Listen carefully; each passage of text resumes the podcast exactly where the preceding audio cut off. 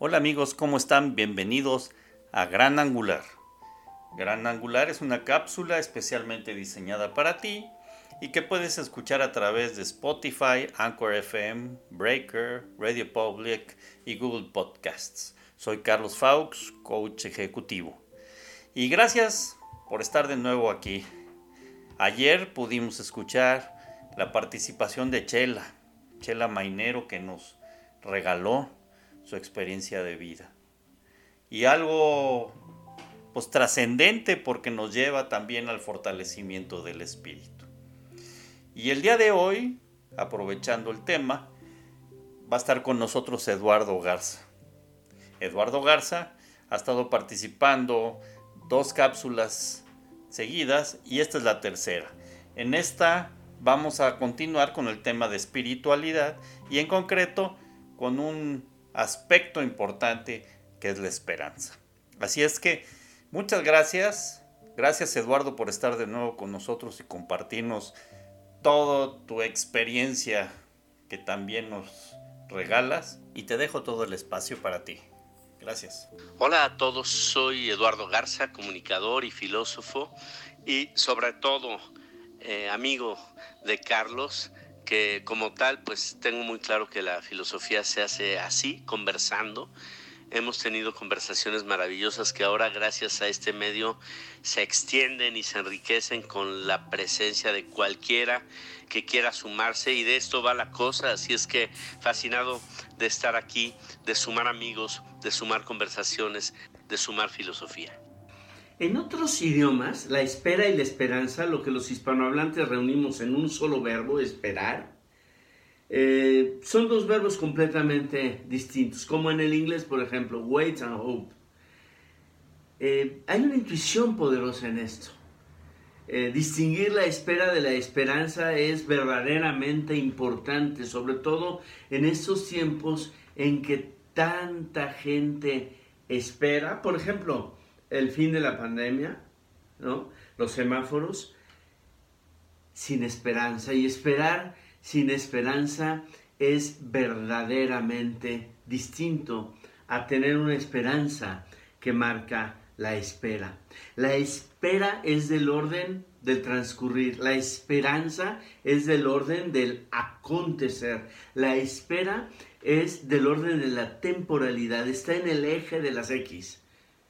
Pero la esperanza está en un eje completamente distinto, que no es un después de, sino un poder degustar, saborear desde ya cosas eh, verdaderamente fundamentales, como aquellas que mayormente significan nuestra vida y de las que también somos eh, ciudadanos, de las que también nosotros podemos habitar desde, desde ahora. Una de las personas que describen la esperanza con derecho, con derecho por su propia biografía, es aquel gran eh, dramaturgo checo que terminó siendo el último presidente de Checoslovaquia y el primero de la República Checa, el gran Václav Havel. ¿Por qué digo que tiene derecho a hablar de la esperanza? Porque vivió encarcelado muchos años de su vida proscrito, un hombre interesantísimo que prefirió la cárcel al exilio, perseguido, eh, eh, cuya vida fue verdaderamente sorprendente y ejemplar. Y él dice que la esperanza nos deja claro algo muy bello, amigos. La esperanza no es un estado de ánimo, va más allá del optimismo o del pesimismo. Yo tengo derecho a un día de optimismo, a un día de pesimismo. Yo tengo derecho incluso a la desesperación, pero no a la desesperanza. La esperanza no es pues ni un estado de ánimo, ni tampoco un ejercicio intelectual que dependa de los cálculos de probabilidad y estadística. La esperanza es una virtud espiritual que él describe como la sensación de que la vida y el trabajo tienen una razón de ser. Si tu día de hoy, si tu trabajo, si la posibilidad incluso de tener la generosidad de escuchar esta pequeña reflexión, para ti tiene una razón de ser. Si te levantaste el día de hoy es posible que seas como yo, un ciudadano de la esperanza. Si además reconociéramos que somos hijos de la esperanza de todos, empezando por nuestros padres, pero no terminando con ellos, de todos los que creyeron en nosotros, de todos aquellos cuyo vas fue nuestro ir a la vida. No sé si me explico.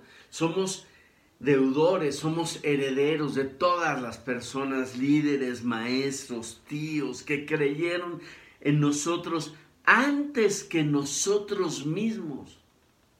Cuando uno se reconoce en el linaje de la esperanza, también mágicamente siente la vocación de llevar la estafeta de la esperanza a otros.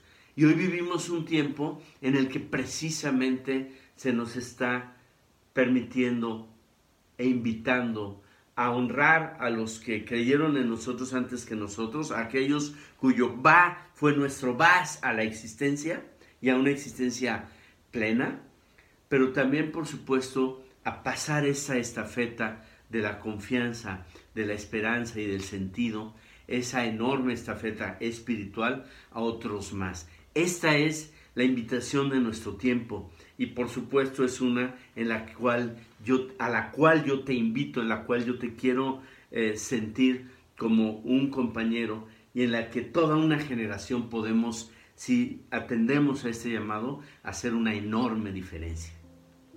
Muchas gracias. ¡Wow! ¡Qué reto! Y qué sensacional.